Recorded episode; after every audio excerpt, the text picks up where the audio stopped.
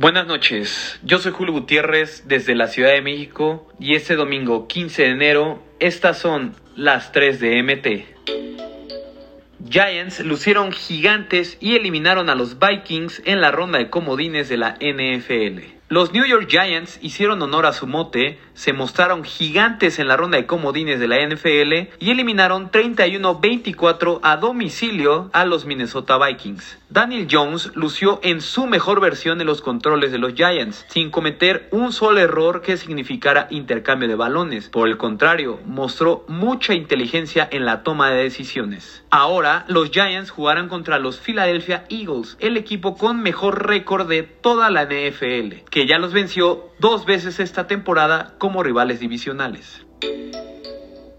Barcelona le dio un auténtico paseo al Real Madrid este domingo para proclamarse campeón de la Supercopa de España 2023, con una actuación destacada de Gaby, quien puso dos asistencias de gol y marcó uno de los tres con los cuales los culé se llevaron el triunfo. El cuadro merengue simplemente no llegó al partido, con una pobre actuación, en la que apenas registró dos disparos a puerta. Se llevó la derrota 3 a 1, perdiendo el trofeo que levantó el año pasado en la final contra Athletic Club. El resultado se traduce en el primer título para Xavi como timonel del Barça.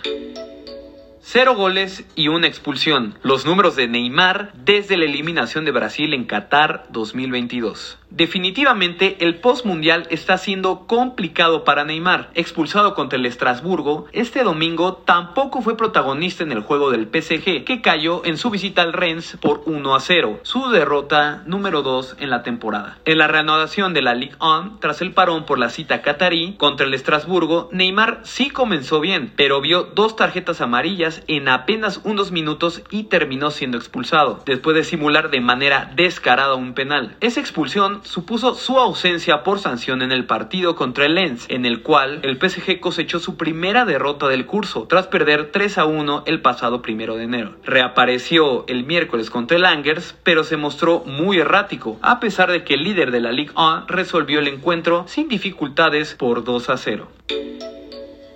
No olvides suscribirte para recibir la información deportiva más relevante del momento. Esta y todas las noticias las puedes encontrar en mediotiempo.com y en todas sus redes sociales.